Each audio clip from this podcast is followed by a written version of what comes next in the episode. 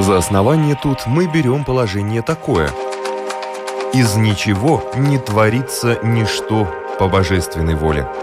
Тит Лукреций Кар.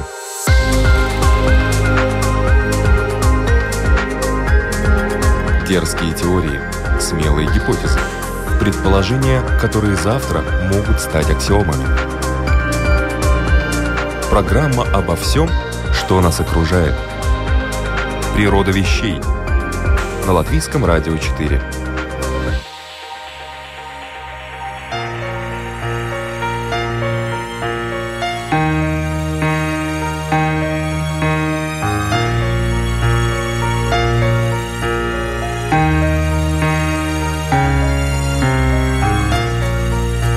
Приветствую вас, любители узнавать новое об уже известном.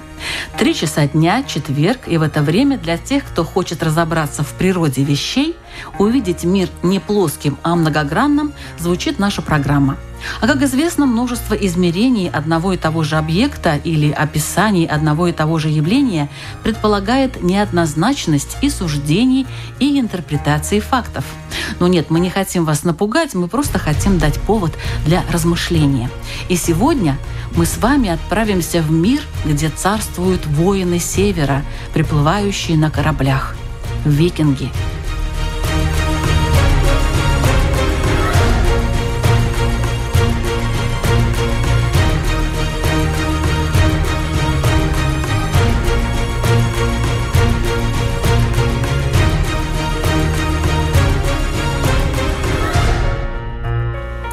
Почему никакое другое племя, обладавшее столь же свирепым нравом, а таковых было достаточно в раннем Средневековье, не оставило о себе столь ярких легенд и свидетельств, столь яркого эпического образа, как викинги?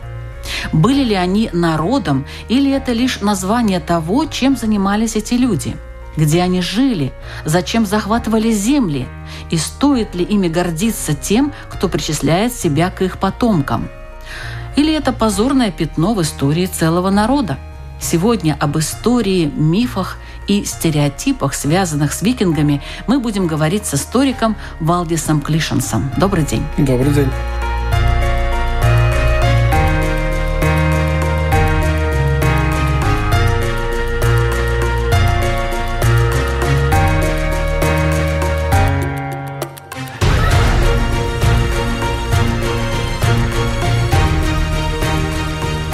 Когда впервые появилась информация о викингах? Впервые информация о викингах появилась во время викингов. И благодаря этой информации, которая сохранилась до наших дней. Хотя я сразу скажу откровенно, это не так уж много этого информативного слоя. То есть база источников очень ограничена.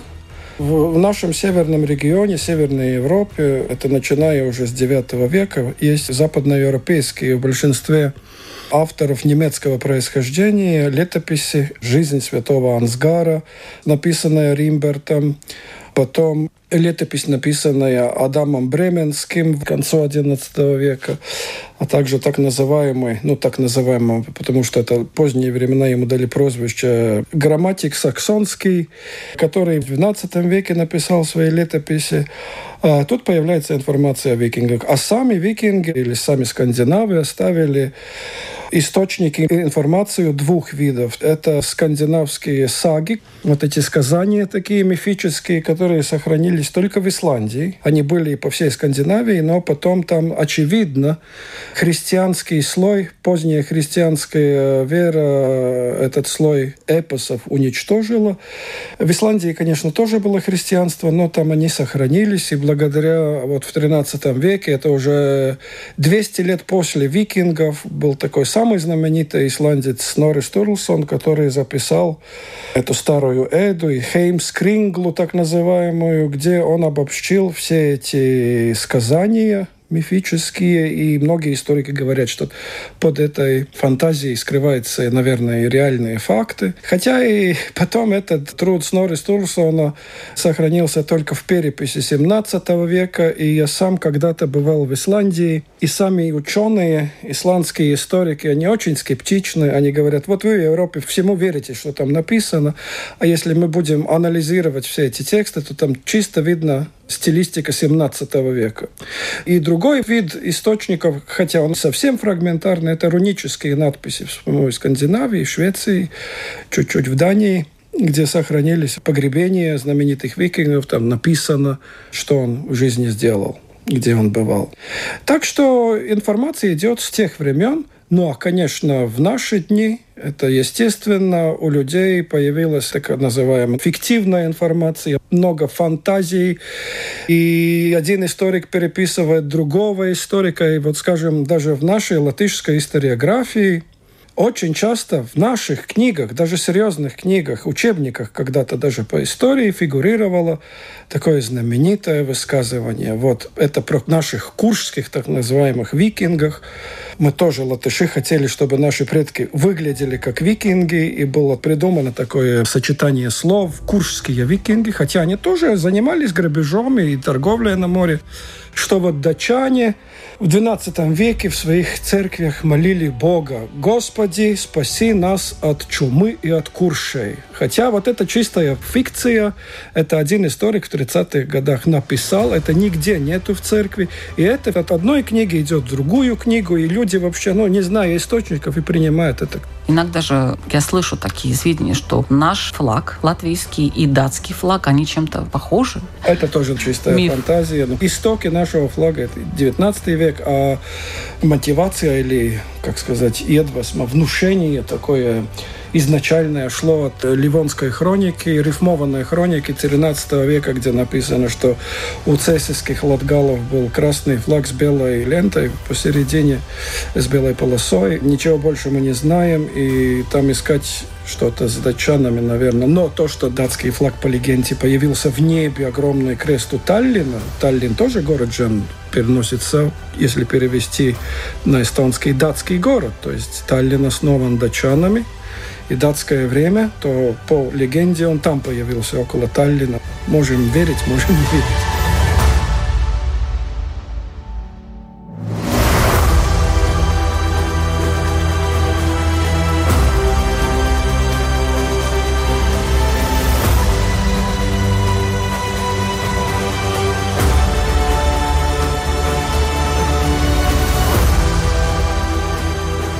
А вообще викинги на территории Балтии бывали? Конечно, это абсолютно их территория. Их ну вот, может быть, и да. Курши тут где-то да, да, были это, рядом. Викинги, конечно, начиная уже перед периодом викингов, всегда историки, когда они пишут свои книги и употребляют термин «период викингов», они понимают время, начиная с 8 века. То есть начинается символический период викингов, знаменитого эпизода, который даже отражен в сериале «Викинги», который много смотрели люди, людей много, наверное, видели этот сериал. Ну, на сериалы, знаете, рассчитывать. Да-да-да, но это довольно серьезный сериал был. Особенно начало этого сериала.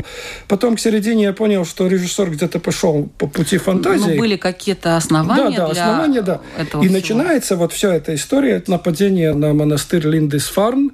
И этим начинается отсчет периода викингов и заканчивается период викингов вторая половина XI века, когда неудачный датский поход на британские острова, символически вот этим и заканчивается история викингов. Но историки уже давно пришли к мнению, что это скандинавская экспансия или скандинавские походы, торговые и, наверное, грабительские, они были уже намного перед этим восьмым веком. Даже у нас в Латвии есть поселение Гробиня – которая идентифицируется с так называемой Зайбург, основанная скандинавами. Она, если не ошибаюсь, это уже седьмой век, то есть еще столетие до начала периода викингов. Уже были викинги у нас. А это не викинги. Вопрос, вот что мы называем да, викингами. Вот хотела что узнать, мы называем да, что это викингами? народ, да, это да, или да. какое-то собрание людей, которые угу. вот решили просто завоевывать что-то там, грабить. Это такая очень характерная ошибка, когда люди говорят, вот в Скандинавии жили викинги. Конечно, они жили в Скандинавии, но не все, которые жили в Скандинавии, были викингами. То есть викинги – это занятие скандинавов. Это не народность никакая, никакой не народ. Не народ, не этническая группа. Это просто люди, которые шли в викингу. То есть идти в викингу или плыть в викингу, это значит организовать корабль, который больше, наверное, похож на большую лодку. Это тоже вот такие ну, вопросы, что такое викингское судно, викингский корабль. Это огромная лодка, конечно, сделанная из бревен, вытянутая, где-то около 60-70 людей брала на себя. Около Даже 20... писали, что нашли какую-то лодку, и... где, возможно, да. 180 людей помещалось. Да, но в среднем, такой средний викингский корабль или лодка, это около 60-70 людей там. С неглубокой плыло. посадкой. С неглубокой, около 20-25 метров в длину, где-то 5-6 метров в ширину. Довольно такое устойчивое и в море, хотя очень много скандинавов и гибло при штормах. И представьте, на такой лодке большой, хоть бы от Норвегии поплыть до Исландии или до Гренландии через океан. Некоторые пытались и вернулись, кстати. Ну, конечно, и вернулись, и плыли, и довольно регулярно плыли. То есть, значит, что это судоходство было хорошо поставлено. Но идти викингу, это, я возвращаюсь в ту точку, где эта мысль начала, это значит организовать такое судно, такую лодку, набрать экипаж, мужчин, которые были готовы куда-то плыть. И плыть, наверное, изначально, так историки думают, плыть изначально без такой определенной цели. То есть были цели, но цель – это стать богатым. А как стать богатым? Тут было две возможности. Одна возможность, если было возможно, грабить. Если твой противник или та земля, где ты приплыл, там не оказало сопротивления, то они с удовольствием грабили – ну и даже если оказывали сопротивление, тоже грабили? Тоже грабили, но если противник был посильнее, то есть было видно, что это противник уже так легко не сдаться, то с ним можно было торговать, заключить договор. И та же самая сага об Эгиле, Эгиле Скалагримсоне, исландском викинге, который был здесь даже, как написано, с Нори Стурлсоном. Он приплыл здесь на земле Куршей, Вначале они заключили договор о торговле, они торговались с куршами, потом где-то на полгода почти. Хотя мне очень трудно представить, что можно с одним судном полгода тут торговать. А потом, когда этот договор истек, они начали грабить. Началась война. То есть практически вот цель стать богатым. И вот это значит быть викингом. Потом возвращаться на родные места, на родные гавани, в родные эти заливы скандинавские, и тогда показать и поддержать свою семью, своих родственников этим богатством.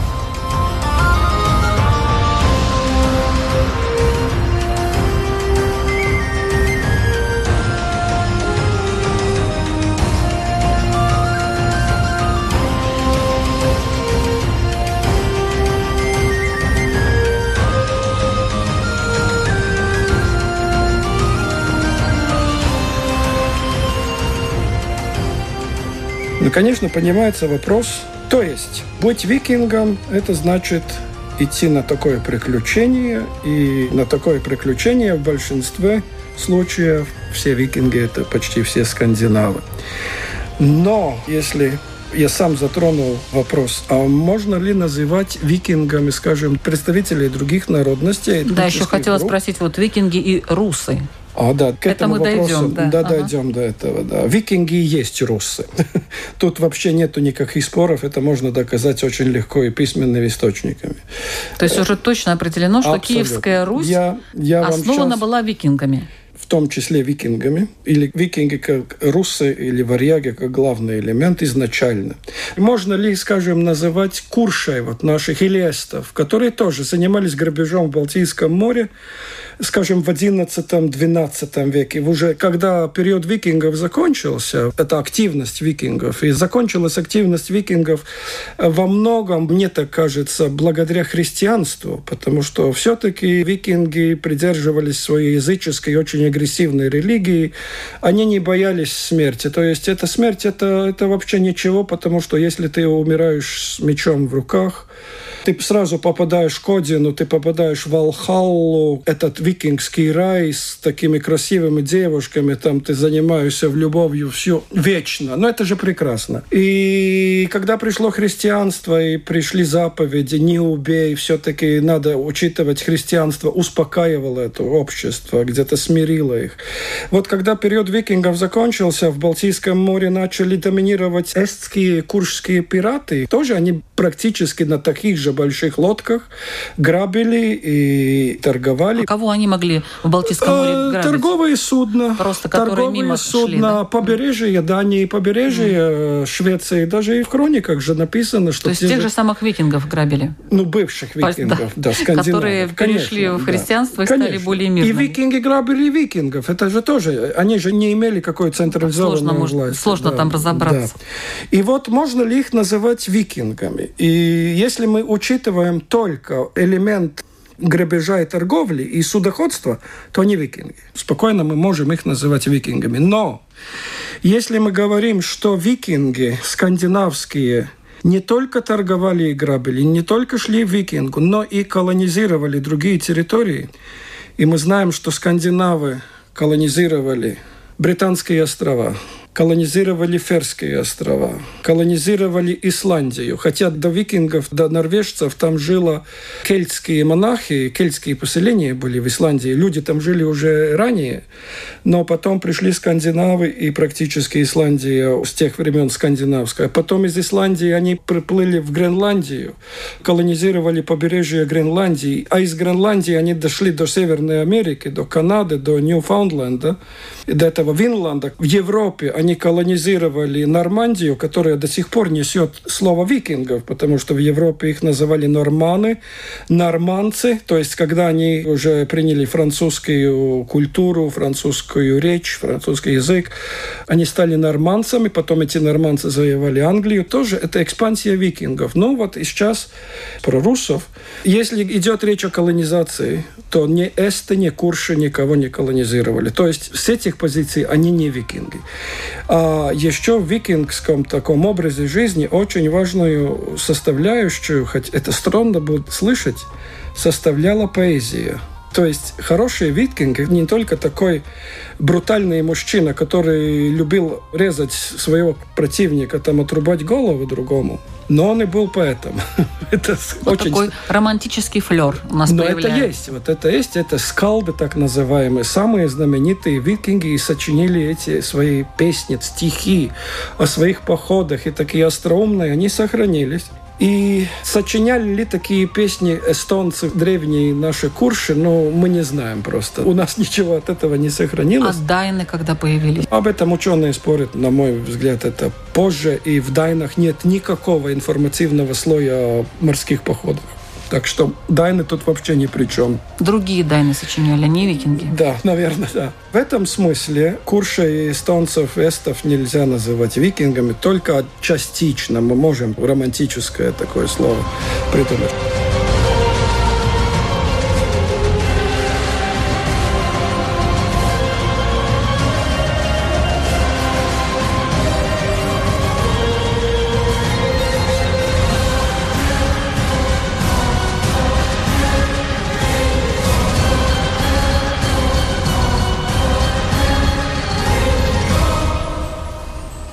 Сейчас вы спрашивали о русах, что такое. Ну вот, а экспансия на восток же тоже шла скандинавская. И, конечно, сейчас, я думаю, вообще нету никаких аргументов сомневаться в том, что Русь изначально была основана скандинавами. И я не только опираюсь на знаменитую повесть временных лет, которая тоже как исторический источник э, это сочинение очень сомнительно, потому что надо понимать, что она написана 300 лет позже, чем начало прихода русов на эту территорию. Но все-таки я первый источник, который я сейчас беру, повесть временных лет. Там есть такое место, где киевский конунг или князь Хелге, или по-русски Олег, он сам с делегацией русов прибывает в Константинополь. И там все главы этих русских родов там перечислены. Там нет ни одного славянского, ни одного. Там Фемид, Фролов, Октевий, Диар, все-все, ну, А эти помню. имена скандинавские? Все скандинавские. Октевий, Фролов, Карл. Ни одного славянского имени там нету. Все русы, это там написано, это чистые скандинавы. И чему тут удивляться? Но это не только в нынешней Украине или в России. У нас же и в Латвии, если вы возьмете ливских вождей по летописи Генриха Латвийского, то 70% их имен все скандинавские – то есть вот эта политическая элита, созданная где-то в 8-9 веке в Восточной Европе, она вся скандинавская. А потом другой, но очень такой типичный, но прекрасный источник. Я всегда с большим удовольствием его перечитываю, не только насчет викингов или русов, а вообще в ситуации. Это книга, написанная византийским императором Константином VII Богрянородным. И он пишет книгу, такое поучение или советы своему сыну, как управлять империей. И он там описывает, как надо вести себя с разными народами, которые живут вокруг Восточно-Римской империи, или как мы сейчас его называем, Византии. И он там пишет, что у Днепра живут русы. А русы всегда в воинственных отношениях с печенегами, то есть с кочевниками степными, тюрками. И русы никуда не могут идти или торговать. И если русы уплывают где-то по Днепру, скажем, в Константинополь, то печенеги сразу на них нападают. И там такое очень характерное место. На Днепре есть две большие пороги. И Константин пишет, одни пороги называются на русском языке, то есть русы, не русские, чтобы мы поняли, на русском языке или на языке русов, они называются Варруфорос. А по-славянски, пишет Константин, по-славянски они называются волнопрях. Волна, прях. Ну, что-то волна там идет, так, волны прях. А на языке русов они называются варуфорус. Потом есть другие пороги на Днепре, которые на языке русов называются леанды, а на славянском языке веручи. То есть совсем другое название. Константин очень четко говорит, что русы и славяне – это разные вещи. И я думаю, этот момент был и показан в российском фильме несколько лет назад, который назывался «Викинг». Так был знаменитый фильм такой большой про Владимира Крестителя Руси. Там же пол фильма идет на скандинавском языке. То есть вся эта элита русов, она скандинавская. И в фильме это очень прекрасно показано. И это соответствует такой, думаю, исторической реальности, что одна часть русов, которая уже второе, третье поколение поколение жило на нынешней территории Украины или России, то есть в Новгороде или Холмгарде, которая жила, как викинги говорили, скандинавы говорили, Гарда-Рик, Гарда-Рик, Гарда – это Русь, вот эта территория.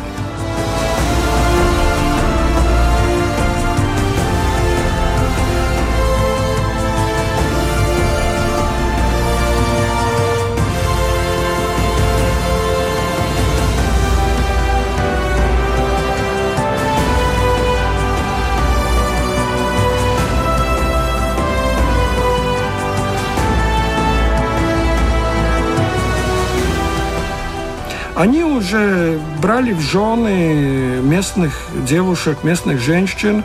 Их дети уже, наверное, говорили и на двух уже языках, на славянском, и, может, не только на славянском, может, и на финно-угорском, если они были где-то к северу.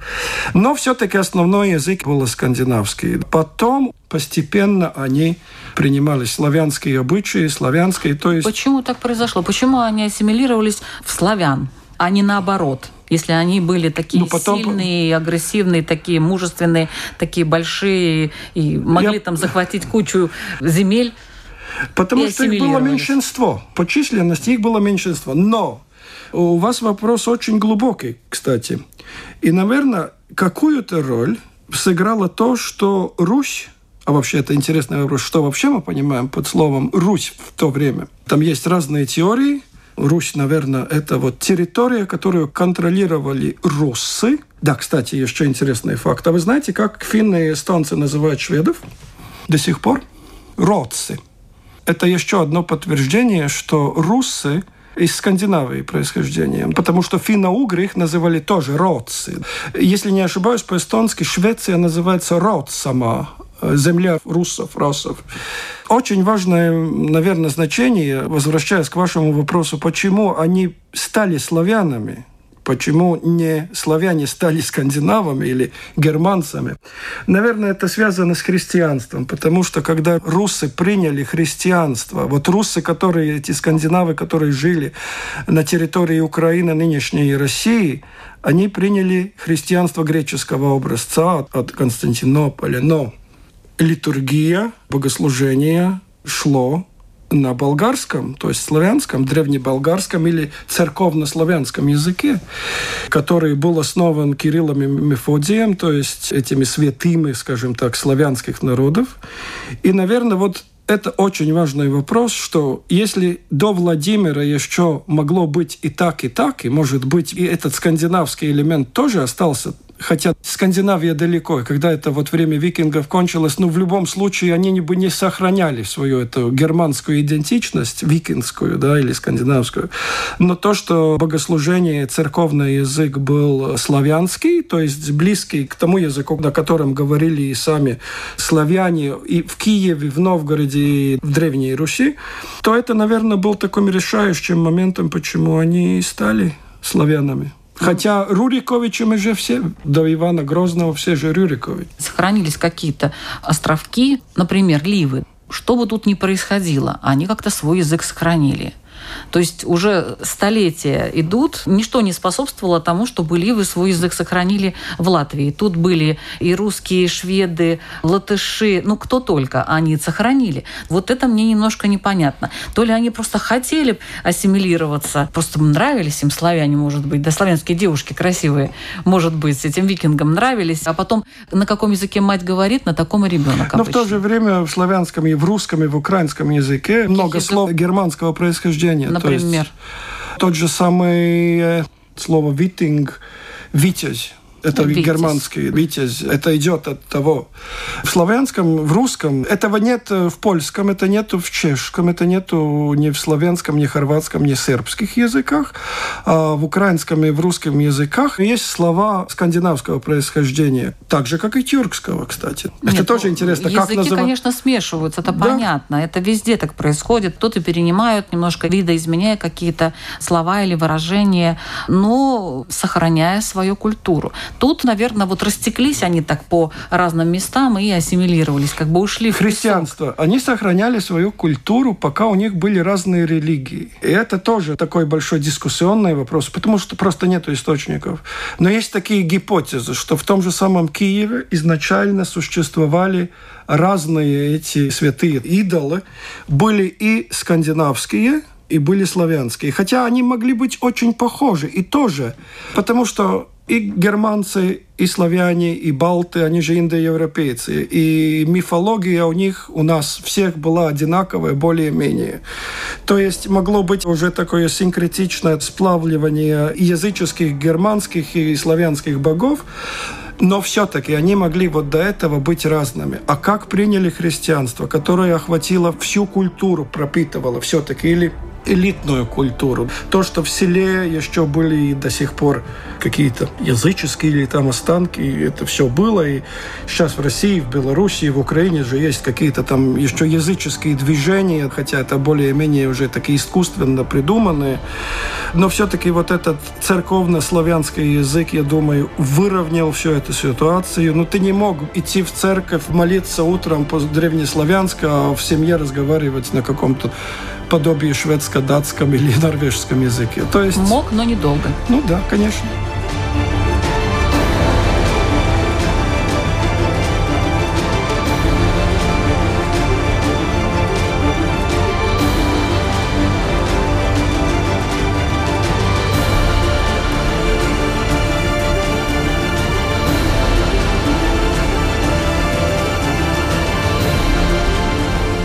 Киевская Русь на этой территории, ну, скажем так, России современной, почему-то вот эта территория прямо четко определяется под русов.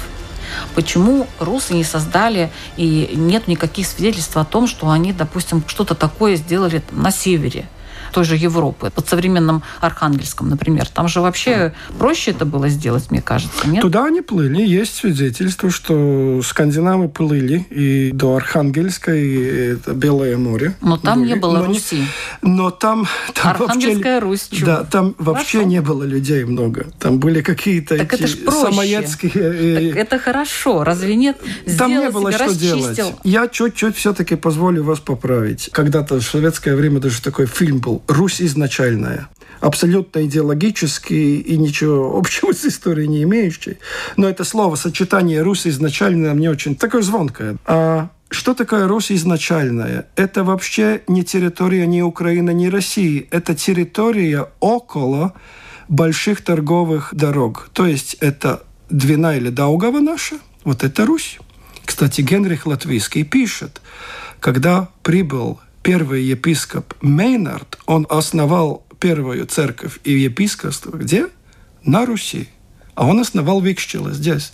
То есть я думаю, что в то время под этой территорией Русь могли подразумевать и вот бассейн нашей реки Даугавы. Это тоже То Русь. Не только Киевск. Не только. Это вот территории около Даугавы, около Днепра, и около Волги, ну, не доходя до Волжской Болгарии, вот эти торговые пути, у берегов которых были основаны все эти центры, но и до Волхов, конечно, где был Холмгард или Новгород, сейчас у Суздаля скандинавская, у всех почти этих древнерусских городов есть германские эти викингские названия. Аналоги. Аналоги, да, как и в Латвии, у нас же тоже все города или латышское, и немецкое, и русское название. То есть Древняя Русь – это территория около рек, это около Днепра, около около Волги и Даугавы или Двины. Вот это Русь. А, наверное, там поглубже, подальше от этих рек, там не было никакой Руси. Там были финно-угорские, балтские, славянские племена, языческие. И только постепенно, постепенно, уже когда эти русы были славяне, тогда, наверное, эти территории постепенно включились в эту такое культурное образование, то, что мы называем Русь, хотя Киевская Русь тоже не очень правильное название, но и Новгородская Русь, и Суздальская Русь, и Полоцкая Русь, и все они родственники, все эти князья же родственники скандинавского происхождения, потом уже не знали, наверное, ни слова по-скандинавски, они чисто славяне уже позже. Вот это и есть потом эта Русь. Меня интересуют руны. Это письменность или такие мистические Нет, знаки? это письменность. Рунические обереги? знаки – это почти как алфавит. но имеющие налет мистики некоторые для людей, потому да, что да. сейчас, по крайней мере, руна такая, руна такая, и все это уже обозначает что-то. Или это уже современный вариант? Это современный, ну, Отношения. это руническая надпись, это очевидно по этим знакам, если мы эти знаки пытаемся шифровать, они все-таки похожи на латинский алфавит. То есть руническая надпись, они были уже не только у скандинавов, они были и у германских племен во время великого переселения народов. Наверное, во времена еще Римской империи соседние германские племена, которые были рядом с Римской империей, там баварцы, бавары, франки, швабы, англы, они, наверное, под римским влиянием приняли этот алфавит. То есть Э, руны это не такое древнее образование. это древнее, но Ну это- какое древнее? но- Ну сколько лет? Никто не скажет точно, но, наверное, это первые века уже после рождения Христа. Не такой древний. Не, ну конечно, потому что там ясно видно, что в основе лежит алфавит. Эти знаки же похожи на алфавит латинский. И распространилось это между германскими племенами. Каким образом, мы ничего не знаем, но очевидно, одно племя приняло от другого. Они все все-таки там рядом жили. И рунический алфавит был и у древних саксов, которые жили в Дании и потом колонизировали британские острова, и англы, которые тоже жили в Дании. То есть к викингам это дошло не сразу. Скандинавам. Скандинавам. Не, скандинав. Будем точны, викинги это только вид занятия. То есть скандинавы эти рунические знаки имели, потому что они тоже германские племена, но они сохранились у них подольше, потому что христианство же они приняли очень поздно. Христианство, которое заканчивает период викингов. И с принятием христианства эти рунические знаки постепенно исчезают. Они оставлены вот в этих камнях, эти надписи. Их можно даже читать. Это вообще не сложно. Можно брать скандинавские рунические надписи и даже перевести, как это звучит. Там нет такого большого, я думаю, секрета. А то, что люди там ищут какую-то мистику, мы можем дойти, скажем, до нацизма, где рунические знаки были в символы СС тоже, древнегерманское. Я думаю, там ничего такого нет.